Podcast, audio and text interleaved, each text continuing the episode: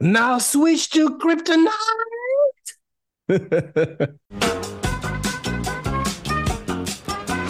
Okay, let's run.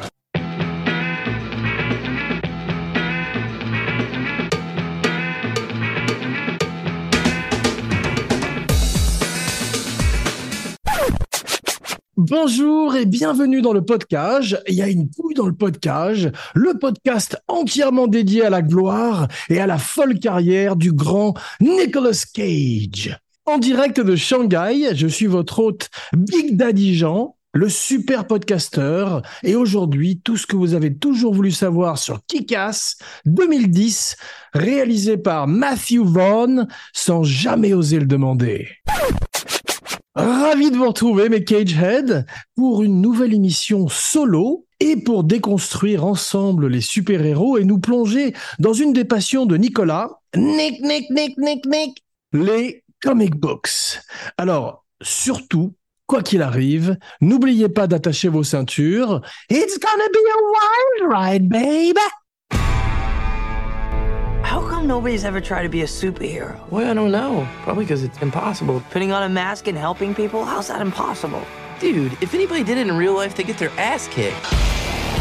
I was just a regular guy. My only superpower oh. was being invisible to girls. but the comic books had it wrong. You don't need a power to be a superhero. Who are you? I'm kick ass. Kick-Ass has become the latest internet phenomenon. This is awesome. He was actually pretty good. He should call himself Ass Kick instead. He's inspired a wave of real-life superheroes. Tool up, honey buddy. It's time to get bad guys. You wanna go fight some crime? Let's see what you can do. Mais tout d'abord, comme le veut la tradition, le fameux pitch, le résumé du film, comme si vous étiez un gros producteur belge une fois, coincé dans un ascenseur entre deux étages. Dave Lizowski est un adolescent obsédé par les comic books et les super-héros. Malgré son absence totale de pouvoir, il décide un jour de se créer un alter ego et de combattre le crime. Kick-Ass est né. Il va croiser sur sa route d'autres super-héros amateurs, plus doués que lui néanmoins, comme Hit Girl et son papa, Big Daddy. Survivront-ils à la vengeance de la mafia locale? Vous le saurez en suivant leurs aventures dans le podcast.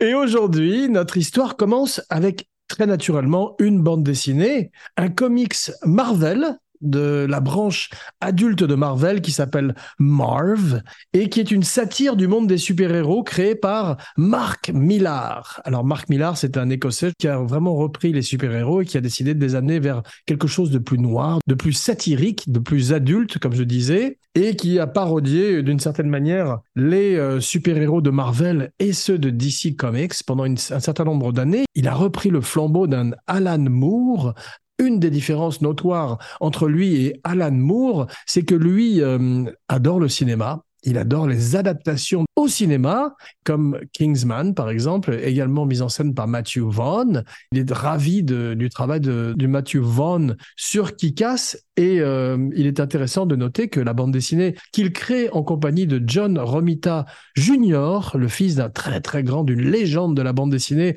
qui s'appelait John Romita, qui a euh, notamment immortalisé Spider-Man et beaucoup des héros de Marvel. C'est pas lui le créateur, c'est Steve Ditko et Stan Lee, qui a beaucoup volé, comme euh, Bob Kane également pour DC, tous ces créateurs qui ont beaucoup volé aux dessinateurs, qui sont en général et souvent les véritables créateurs des héros.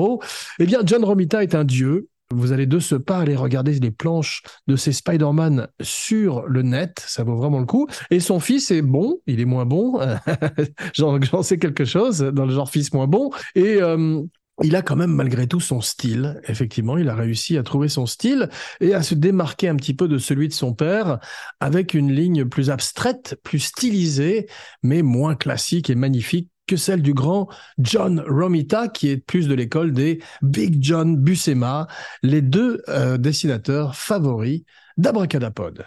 Et du podcast, bien sûr, aujourd'hui, en l'occurrence. Alors, chose intéressante, c'est que euh, Matthew Vaughn finit par ne pas faire Hancock et au sortir de Stardust, son film avec De Niro euh, qui parodiait les contes de fées, qui se voulait une espèce de Princess Bride en un peu moins bien, il rencontre Mark Millar et euh, avec lui décide de développer conjointement le personnage de Kick-Ass. Donc Mark Millar le ferait avec John Romita Jr. pour la bande dessinée, tandis que lui, Matthew Vaughn et Jane Goldman, sa scénariste, développent en même temps Kick-Ass, l'un pour le cinéma, l'autre pour la bande dessinée. Matthew Vaughn, c'était le producteur de Guy Ritchie. Au départ, ils ont un petit peu le même style. Ce sont des Anglais qui sont l'équivalent d'une espèce de Tarantino ou d'Edgar Wright, et des gens qui sont très kinétiques et visuels à la fois, comme dit la chanson de Brel, et euh, qui développent donc euh, une forme de cinéma anglais qui est très branché, qui est pleine de musique, pleine de couleurs, pleine de satire en fait, qui est souvent euh, un humour assez noir.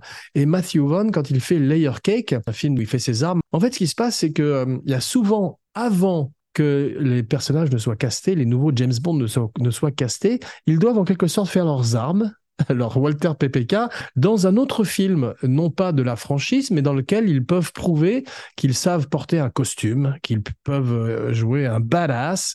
Et c'est le cas donc pour Daniel Craig dans Layer Cake, où il porte un costume et euh, il tient une arme à la main et il prouve à Barbara Broccoli qu'il euh, a les épaules pour être le nouveau James Bond après Pierce Brosnan. On parle beaucoup ces jours-ci, peut-être que c'est encore une rumeur parce que le film n'est même pas encore à l'état de développement, mais d'un prochain James Bond qui serait joué éventuellement par Henry Cavill. Et ma théorie du film avant, c'est euh, dans son film Man from Uncle, justement, des agents très spéciaux, le remake de la série télé avec euh, Robert Vaughn et euh, David McCallum, je crois, qui nous a quitté récemment, eh bien, on voit en Henry Cavill en costume, qui joue un personnage très proche de James Bond. Donc, on annonce non seulement Henry Cavill, qui est en pole position ces jours-ci, avec Christopher Nolan peut-être à la mise en scène. Mais tout ça n'est qu'au stade, comme je le disais, de gestation. Et à la manière d'un Danny Boyle, il est très possible qu'un metteur en scène de la trempe de Nolan, qui est donc peut-être euh, le metteur en scène le plus puissant à l'heure actuelle dans le cinéma, se désiste à la dernière minute. On imagine que comme Boyle, c'est un rêve d'enfant de faire James Bond.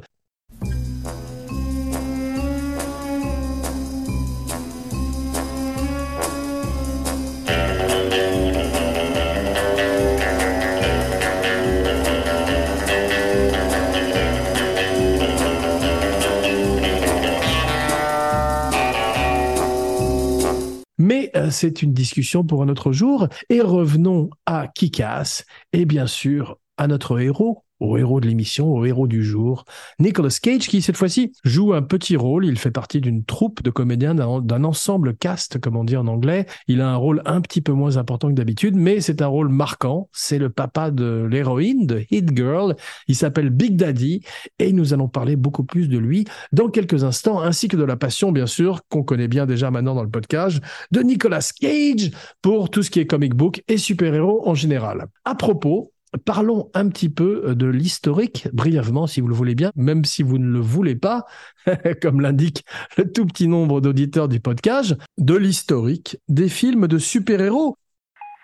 Marshall, sounds like an SOS.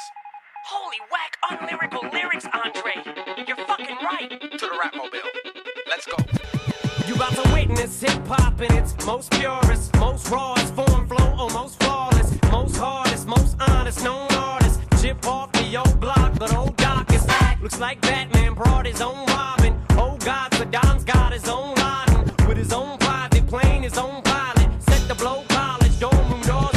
Un genre qui tient euh, à cœur à Kinopod, bien qu'il euh, ces jours-ci traverse euh, un peu un désert, mais nous allons parler de ça également. Pour l'instant, remontons à la source, remontons en 1939. Superman vient de naître, Batman vient de naître. I'm Batman. You have so many rules. I only have one. Then that's the one you'll have to break. I'm considering it. Pardon. Donc 1939, euh, les films sont des serials, des cliffhangers. On, a des petits films qui sont plus courts que la moyenne et qui se terminent en général par le héros accroché à une falaise avant que les scénaristes n'aient l'ingénuité, l'ingéniosité de le décrocher la semaine suivante avec une idée brillante. Eh bien, euh, c'est de l'époque de Batman, c'est l'époque du fantôme, c'est l'époque de Mandrake le magicien, un héros que le podcast et Abracadapod et Kinopod, ça en fait des noms, plus de noms que Puff Daddy, rêverait de voir un jour porté à l'écran. Mandrake, euh, notoirement, a failli être porté à l'écran avec Marcello Mastroianni par le grand Federico Fellini, qui était très fan. Effectivement, ses bandes dessinées étaient très populaires en Europe. C'est mon père qui m'a présenté Mandrake quand j'étais enfant. On parlait également d'un fantôme, l'ombre qui marche. Ce personnage qui était habillé comme un catcheur et qui avait un chien qui habitait dans une île euh, exotique et qui se passait le flambeau de fantôme de, père en fils. À propos, joué euh, par Billy Zane à l'écran dans un film qui laissait un petit peu à désirer. Eh bien, euh, on avait parlé à l'époque d'un film de Sergio Leone, légendaire sur le fantôme, car tous ces metteurs en scène avaient grandi à la manière de mon père, donc Francis Weber, avec ses personnages de pulp, ses personnages de serial. Alors, c'est euh, à l'époque de Batman 89, dont nous allons également parler brièvement, le film de Tim Burton qui mettrait définitivement les super-héros sur la carte de façon spectaculaire. Eh bien, on avait parlé, on avait commencé même à faire des films qui étaient des super-héros de cette époque pulp. On avait vu un fantôme, comme je disais, avec Billy Zane. On avait vu un Shadow avec Alec Baldwin, film que Sam Raimi avait voulu faire depuis longtemps, lui aussi très fan des comic books et de ses anciens comic books, mais on lui avait refusé. Il avait fini par faire le sien et créer Darkman, un film intéressant avec Liam Neeson. Et ensuite, il y avait eu Rock, Rocketeer et même Dick Tracy d'une certaine manière. Et ces films n'ayant pas véritablement rencontré leur public, ils sont encore dans une époque où les comic book movies ne sont pas la norme et ne sont pas l'assurance d'un succès euh, immédiat, comme ce serait le cas euh, à partir de l'an 2000, comme nous l'allons voir, comme nous l'allons chiffrine. Eh bien, ces films euh, ne marchent pas et fait qu'on n'a pas eu depuis ni de Mandrake, ni de Doc Savage développé pendant longtemps par euh, plusieurs acteurs, dont notamment Schwarzenegger et bien sûr plus récemment The Rock, qui s'est planté avec Black Adam. Black Adam Cowboy, bien sûr, l'histoire d'un super-héros gay qui faisait le trottoir. Donc après ces serials, on voit même un Superman. Ça se calme aussi un petit peu, comme The Rock, et euh, il faut attendre 1950 et Superman à nouveau, créé par Schuster et Siegel, qui se seraient bien fait escroquer par DC avant que leur famille, des années après, finisse par récupérer les, doigts du, les, droits, les doigts du personnage. Et euh, George Reeves, donc euh, George Reeves, d'ailleurs avec un S, jouerait le personnage à la télévision. Il a un peu une tête d'alcoolique et il finirait d'ailleurs dans une histoire trouble et louche en sautant par une fenêtre ou en étant précipité plutôt par une fenêtre. Peut-être a-t-il été suicidé. Contrairement au personnage qu'il incarnait à la télé, lui ne savait pas voler malheureusement. Toujours est-il qu'on ne saura jamais véritablement ce qui lui est arrivé, mais on avait vu un excellent film d'ailleurs que je vous recommande aujourd'hui avec Ben Affleck et Adrian Brody qui s'appelait Hollywood Land et qui touchait un petit peu à l'histoire de ce Superman étrange avec un, corps, ces corps de culturistes des années 50, ou beaucoup moins euh, dessiné, beaucoup moins défini dans cette période pré-stéroïde et pré-gymnastique à outrance. Donc il ressemblait juste à un grand gros homme Than a speeding bullet. More powerful than a locomotive. Able to leap tall buildings at a single bound. Look, up in the sky. It's a bird. It's a plane! It's Superman! Yes, it's Superman, strange visitor from another planet who came to Earth with powers and abilities far beyond those of mortal men. Superman, who can change the course of mighty rivers, bend steel in his bare hands, and who, disguised as Clark Kent, mild-mannered reporter for a great metropolitan newspaper, fights a never-ending battle for truth, justice, and the American way. And now, another exciting episode in the adventures of Superman. Ensuite, on a bien évidemment Kapow, boum, Batman. Cette extraordinaire musique de générique avec un Batman en 1966 incarné par Adam West et Burt Ward dans le rôle de Robin. C'est une version beaucoup plus campy, beaucoup plus kitsch du personnage, tout en couleur, pop art. Elle a ses fans, comme notre ami, l'ami Philippe Sedbon, le cinébody extraordinaire. Je suis un peu moins fan car c'est plus euh, Batman comique. Comme on a vu, ça suit un peu la bande dessinée qui démarre en 39 ou en 37 d'ailleurs plutôt de façon très brutale, très violente. Il affronte l'homme qui rit, le Joker, qui cette année, cette année-là est terrifiant, euh, ressemble à Conrad Veidt dans L'homme qui rit, justement. Il est inspiré d'une carte à jouer et de ce film, euh, de ce chef-d'œuvre du muet. Et petit à petit, à cause de la censure, à cause de, du livre d'un docteur qui s'appelle La séduction des innocents, où il condamne Batman et les bandes dessinées en général, le personnage devient plus léger, plus gai, plus coloré. On lui adjoint le petit Robin. euh, même Werther, je crois que c'est le nom du docteur, qui écrirait La séduction des, des innocents, décrirait euh, la relation entre Batman et Robin comme homosexuelle. C'est pour ça que on leur donnerait tant Ariette, le nom est malvenu, me direz-vous, mais qui est une espèce d'Alfred au féminin qui- qu'on voit également dans cette série, donc où les méchants sont une, volent une fois de plus la vedette à Batman. On a euh, l'extraordinaire Burgess Meredith en pingouin. à ne pas confondre avec les martiens de, de Mars Attack. Je pourrais faire ça pendant des heures.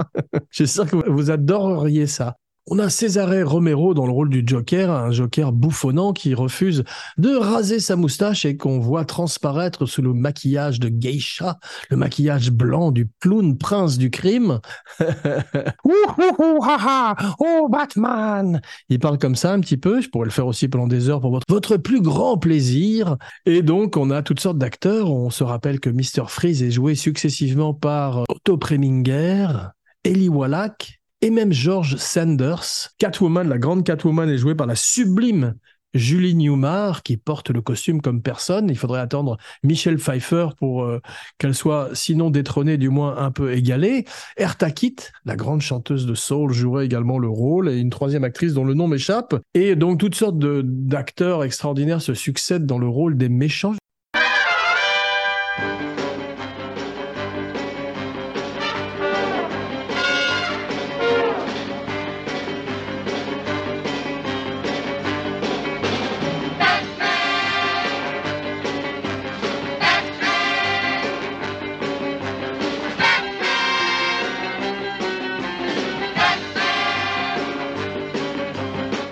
Japon se développent également euh, des films de super-héros, souvent tirés des mangas, des fameux mangas, euh, à la fin des années 50 et en Amérique, il faut attendre la fin des années 70, plus exactement 1978, pour qu'apparaisse tout d'un coup Christopher Reeve, magnifique en Superman, extrêmement euh, engagé dans le rôle, faisant euh, ses pompes très consciencieusement et, étudiant le personnage à fond, dans le film de Richard Donner, du même nom, Superman. Alors, il paraît que il a- ils ont vu beaucoup de gens avec Christopher Reeve, euh, on, parle de Robert Redford, tous les, usual suspects de l'époque. J'ai même entendu parler de Charles Bronson en Superman.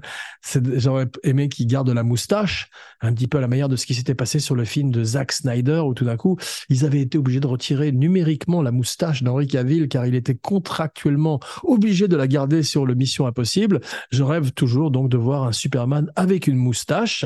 Donc, euh, Richard Donner, le premier film est bien, mais comme disait Hitchcock, meilleur est le méchant, meilleur est le film. Et on se retrouve avec un Gene Hackman un petit peu parodique et un Ned Beatty, Squeal Like a Pig Boy, qu'on avait vu dans Délivrance, en train de se faire sodomiser par un redneck, et qui cette fois-ci jouait le rôle de Otis, une espèce d'abruti qui était au service de Lex Luthor. Donc des, des personnages de méchants très comiques qui rappellent un petit peu les méchants de Batman 66, car à l'époque c'était effectivement la norme et il faudrait attendre quelques années, en particulier Superman 2, pour se rendre compte qu'un méchant doit faire peur dans un film et pas faire rigoler, et avoir Terence Stamp dans le rôle de Zod, arrivant tout d'un coup et disant « Agenouille-toi devant Zod, à genoux escalope, kneel before Zod, kneel before Zob », dans la version porno bien sûr.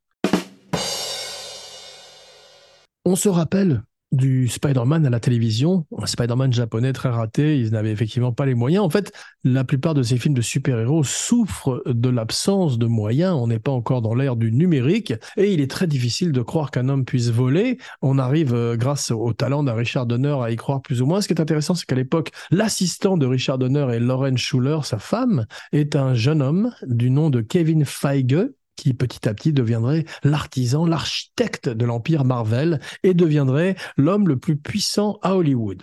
1980, tum, tum, tum, tum, tum, tum, Flash, King of the Universe. À propos de Pulp, on a le Flash avec l'extraordinaire musique de Queen et un Max von Sydow excellent en Ming, puisqu'il ne le fait pas asiatique, il ne le fait pas en yellow face, et euh, le podcast lui en est très reconnaissant. On a des films tout d'un coup qui euh, ne sont pas des films de super-héros, mais qui pourraient en être comme euh, Robocop, l'extraordinaire Robocop, bientôt dans Kinopod, euh, par euh, Verhoeven, le grand Verhoeven, donc 1987, ce personnage qui ressemble un petit peu au Iron Man premier, première génération 1.0 quand il est dans la cave dans un pays du Moyen-Orient et qu'il surgit tout d'un coup dans cette espèce d'armure rudimentaire de fer. Ensuite, on a les bandes dessinées. L'ère des bandes dessinées arrive après, effectivement, l'extraordinaire succès de Batman 89. Bon, on on a parlé souvent dans le podcast, surtout dans Kinopod d'ailleurs, et bientôt The Dark Knight dans The Kinopod,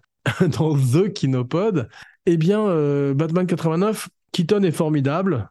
Le Gotham de Anton First est formidable aussi. Anton First qui travaillerait sur Full Metal Jacket avant malheureusement de se suicider. Et euh, la Batmobile est extraordinaire, une Batmobile burtonesque qui ressemble euh, à un engin sorti d'un film muet, d'un film expressionniste allemand. Donc euh, Tim Burton serait plus en liberté sur le deuxième, sur Batman Returns, où tout d'un coup toute sa folie peut se s'exprimer. Batman Returns, le seul film de super-héros aimé par mon cinébuddy extraordinaire, Laurent Vachaud, que nous saluons au passage. Donc après Batman Returns en 1992, on a des films plus sombres, effectivement, pendant un temps, qui sont excellents, des films de super-héros plus noirs, comme The Crow, qui malheureusement verrait euh, la disparition euh, prématurée de Brandon Lee, qui était pourtant promis à une extraordinaire carrière. Ensuite, on a l'excellent Blade, euh, ce film avec The Walker, The Daywalker, qui est euh, ce personnage mi-vampire, mi-humain,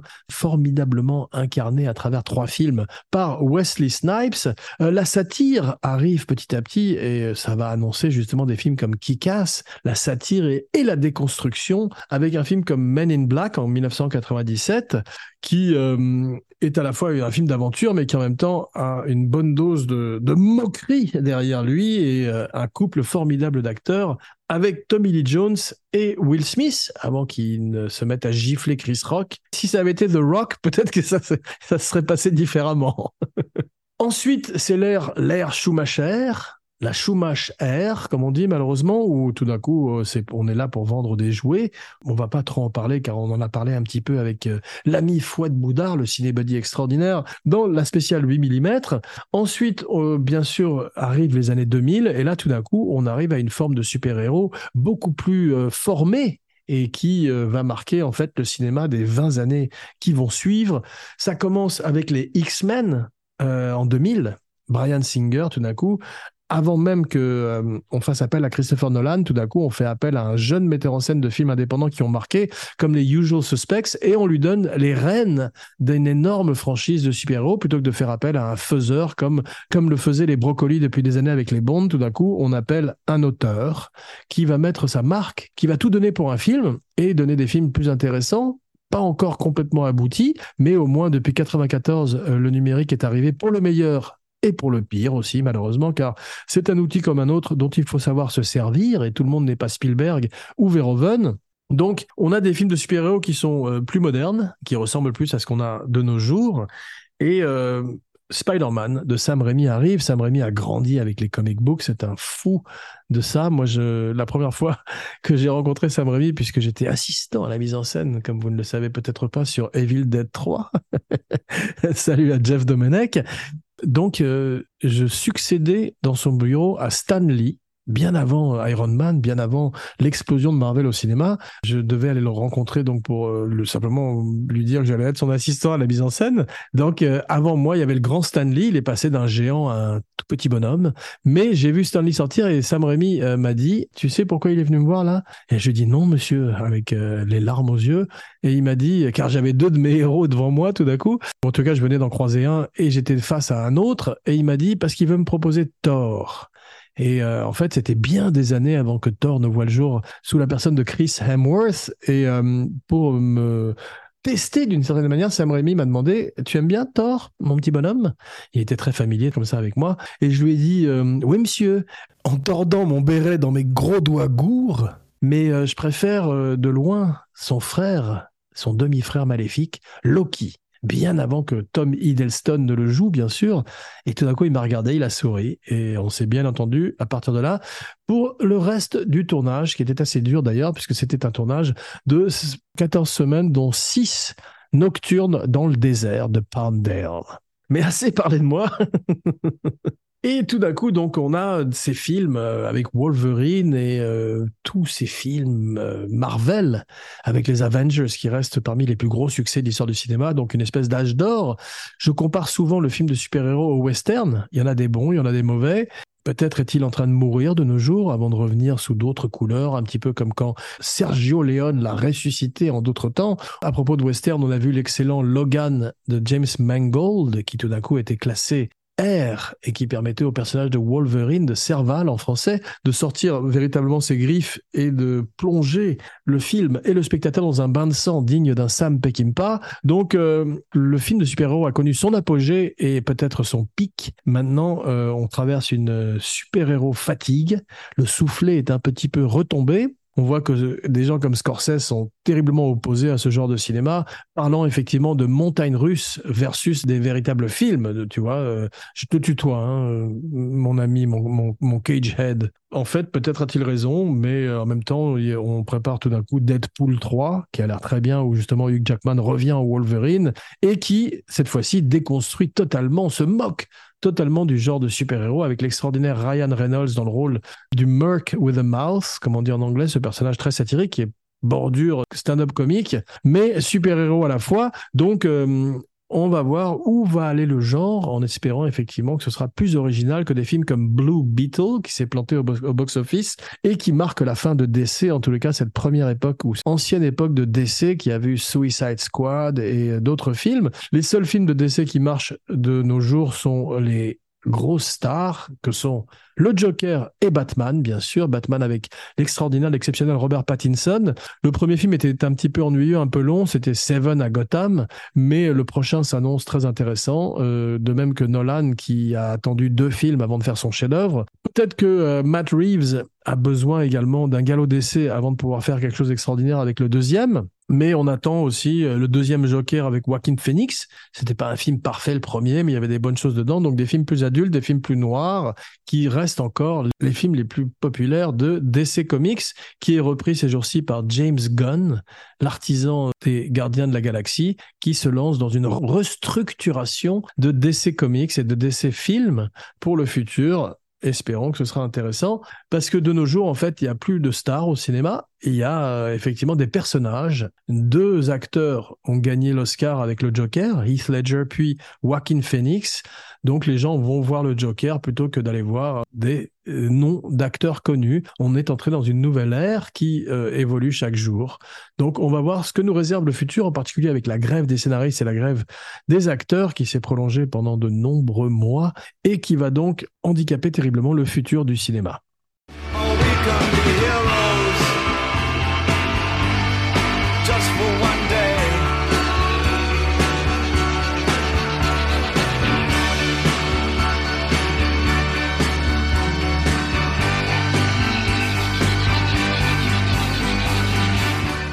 Mais assez parlé des films de super-héros, revenons à nos apprentis super-héros, car le but effectivement de Marc Millar et de Matthew Vaughn, c'est de montrer tout d'un coup la vraie vie. Qu'est-ce qui se passerait tout d'un coup s'il y avait un super-héros dans la vraie vie? Alors, euh, c'est un postulat très intéressant et euh, il n'est pas complètement réussi tout le temps dans le film, comme on va le voir, parce qu'il le quitte souvent, il triche. Mais en tous les cas, c'était ça le but de départ, c'est de se dire qu'est-ce qui se passe si un jeune homme tout d'un coup fabrique son propre costume à la manière d'un Peter Parker, mais au contraire d'un Peter Parker n'a aucun pouvoir et se trouve tout d'un coup face à des véritables criminels, une mafia locale dirigée par Mark Strong, acteur fétiche de Matthew Vaughn qu'on retrouve dans les Kingsman, formidable acteur anglais habitué au rôle de méchant, bien que dans Kingsman, il fait une espèce de Q plutôt sympathique. Et bien là, tout d'un coup, on a une espèce de pastiche du genre presque. Cher-moi donc un pastiche, comme disait euh, Sean Connery. Et euh, Matthew Vaughn reprend le flambeau des Watchmen ou même des Incredibles de Brad Bird, où euh, c'est Alan Moore et Zack Snyder tentaient de passer les super-héros à la loupe, de les déconstruire et de porter un regard méta sur le genre, décalé et humoristique à la fois. Donc un genre très en vogue à l'époque en 2010, puisque le genre explose avec Iron Man et le Dark Knight la même année, en 2008. Donc en 2010, Matthew Vaughn dit il est temps de se moquer de ce genre et de l'observer au microscope. La bande dessinée était très différente du film, la petite fille était beaucoup plus jeune, qui casse lui-même, ce- cet adolescent qui décide de, de devenir une espèce de Peter Parker euh, réel, était plus jeune aussi, mais à la manière des films de teenager ou même de euh, Orange Mécanique ou Lolita, du héros de Kinopod Stanley Kubrick. Au cinéma, on est toujours obligé de vieillir un petit peu les acteurs. La petite, je crois, a 10 ans dans la bande dessinée, Chloé Grace Moretz, qui est formidable dans un des rôles qu'il a fait découvrir. En Hit Girl, a plutôt euh, 13 ans quand elle le fait. Aaron Johnson est un ado- adolescent plus vieux et plus grand que ne l'est le personnage de Kick-Ass dans la bande dessinée. Dans, la bande dessinée, Kick-Ass et Hit Girl ont à peu près la même taille, alors que là, il est beaucoup plus grand que la petite fille.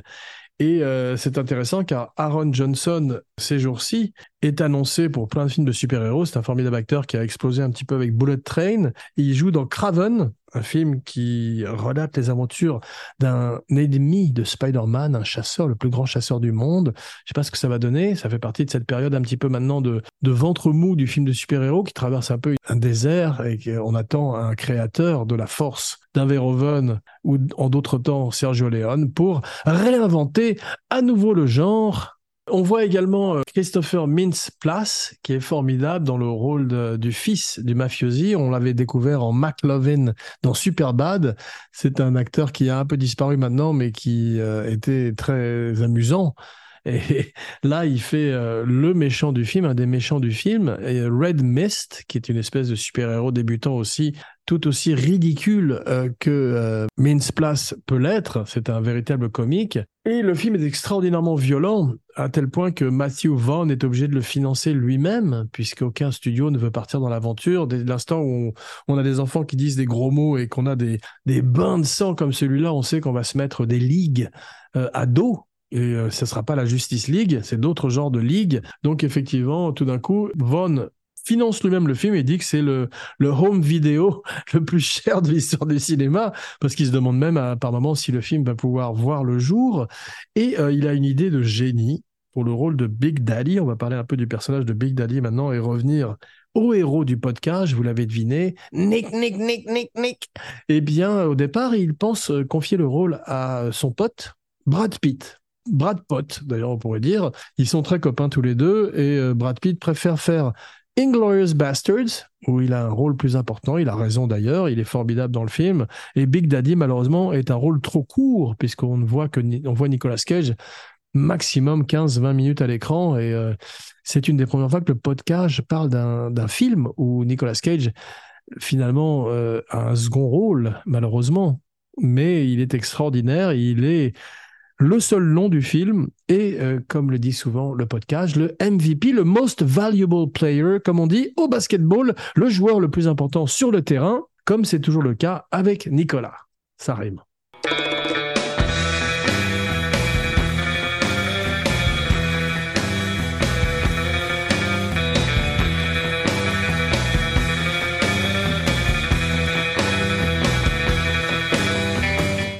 Nicolas euh, traverse lui aussi un désert. Il est euh, au sortir de Trésor National, qui est un de ses gros blockbusters. Il entre un petit peu euh, dans un automne de sa carrière et commence, à cause de dettes, à cause de, des taxes, à cause de comptables véreux, à faire des films un peu plus euh, louches et bêmes, plus douteux. Mais tout d'un coup, Matthew Vaughn pense d'abord pour Big Daddy, comme je l'ai dit, à Brad Pitt, puis à Daniel Craig, puis à Mark Wahlberg. Devant le refus de James Bond et Dirk Diggler, il se tourne vers Nicolas Cage. Bon, on a vu déjà, vous le savez déjà, Nicolas Cage est un extraordinaire fan de bande dessinée. Il avait à une époque un Superman, euh, le premier Superman euh, qui valait un million de dollars. On, le lui a volé, on le lui a restitué également plus tard. Il a fini par vendre son extraordinaire collection de, de bandes dessinées à la suite de ce vol. Il a toujours voulu incarner des personnages. Il a failli être Superman. Donc pour Tim Burton, on voit les images sur le net et il y a un extraordinaire documentaire du nom de The Death of Superman Lives, un Superman avec une molette, avec un peu la même coiffure qu'il avait dans Les ailes de l'enfer, donc un Superman très étrange. On verrait que par la suite, il jouerait le Ghost Rider, émission à découvrir sur YouTube. Et effectivement, il ferait également la voix de Superman dans un excellent dessin animé satirique lui aussi, qui s'appelle Teen Titans Go to the Movies, que je vous recommande aujourd'hui, où euh, Nicolas Cage fait la voix de Superman.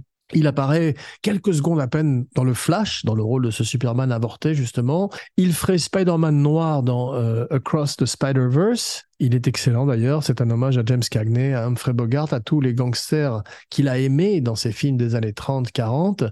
Puis le voici tout d'un coup en Big Daddy. Il est extraordinaire. Il a décidé, euh, il a fait un choix euh, étonnant. Il est arrivé euh, aux essayages de costumes et tout d'un coup, il a fait la voix de Adam West, qui était une voix très parodique dans la série télé de 1966. Et Matthew Vaughn, le metteur en scène, a été immédiatement séduit et lui a dit bon ben voilà, c'est ça que tu vas faire.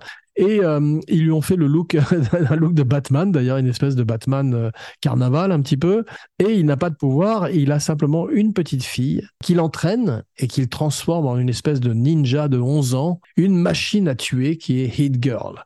Alors c'est euh, la partie la plus réjouissante du film, c'est l'apprentissage de cette petite fille pour devenir cet instrument de mort face à la mafia. On voit d'ailleurs les origines du personnage de Big Daddy à travers le film dans un extraordinaire dessin animé fait par John Romita Jr., où on découvre que Big Daddy était un ancien policier qui s'est retrouvé euh, framed, qui a été euh, piégé par la mafia, qui s'est retrouvé en prison. En prison, il a développé son corps et quand il est sorti, il a fait de sa petite fille l'instrument de sa vengeance, les transformant tous les deux par la même en super-héros. Donc euh, un hommage au film de super-héros, un hommage à Batman, un hommage à toute cette art qu'adore notre ami Nicolas. Il monte une fois à 11 au cajomètre.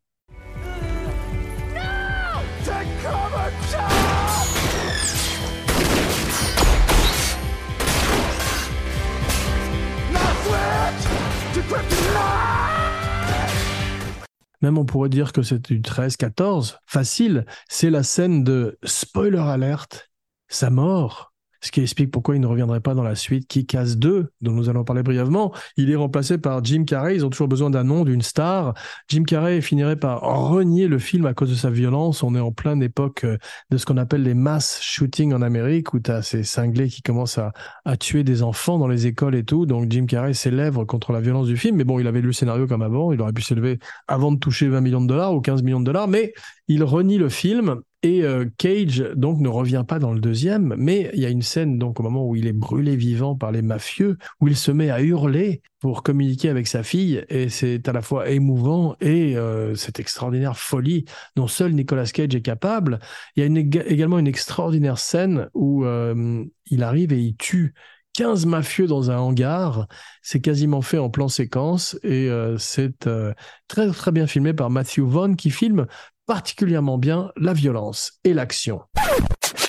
Maintenant, parlons un peu de là où le film pêche. Le postulat de départ, effectivement, est qu'un adolescent, tout d'un coup, deviendrait un véritable super-héros dans la vraie vie. IRL, in real life. Et en fait, euh, ce qui lui arrive au début, c'est qu'il est, euh, brisé par des boulis et finalement se retrouve euh, à l'hôpital où on lui met des plaques d'acier et on dit dans la bande dessinée et dans le film que ses terminaisons nerveuses sont tellement endommagées qu'il ne ressent plus la douleur à la manière d'un Wolverine et ça fait tout d'un coup de lui une espèce de super-héros alors que dans la vie, s'il avait tout d'un coup ces plaques de métal dans le corps, il deviendrait au contraire plus fragile et pas plus fort. Donc toutes ces licences artistiques, ces volontés d'auteur euh, vont à contrario du postulat de départ, du prémisse du film qui est excellent. Et tout d'un coup, à mi-chemin, euh, dans le dernier acte, Matthew Vaughn et Mark Millar et euh, la scénariste partent carrément dans la fantaisie. On repart dans le film de comic book puisqu'il a un jetpack. Donc on perd tout, tout d'un coup complètement l'histoire de départ pour partir vers quelque chose de plus spectaculaire.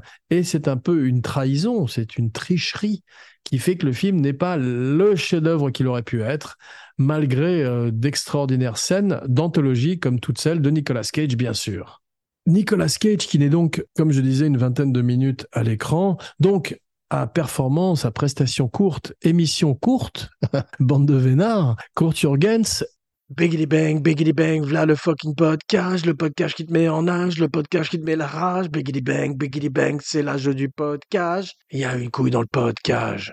Bien, merci mes Cagehead, mes Kinobodies, mes Cinebodies pour cette descente dans la bande dessinée dans le cinéma et dans le film de super-héros en particulier. On se retrouve dans quelques jours pour une surprise. En attendant, n'oubliez pas de liker, de partager, de commenter, de vous abonner et de follower partout où vous écoutez le podcast. Plus 5 étoiles et une bonne critique sur iTunes pour aider le show. Et n'oubliez pas surtout la chaîne vidéo Abracadapod sur YouTube avec les fantastiques vidéos de Romain Lénoff. Chaque semaine, une nouvelle vidéo, un travail de titan de l'ami Romain. Et il faut surtout toujours pour aider le show à exister et à obtenir une plus grande visibilité, likez, souscrire, en parler à vos amis, à vos ennemis, à tout le monde, faire détour le show comme un gros joint et euh, le consommer sans modération. Mais surtout, surtout, n'oubliez pas d'attacher vos ceintures. It's gonna be a wild ride, baby. et maintenant, we could be heroes at any age. We could be heroes like Nicolas Cage. Hit it, Jill Scotteron.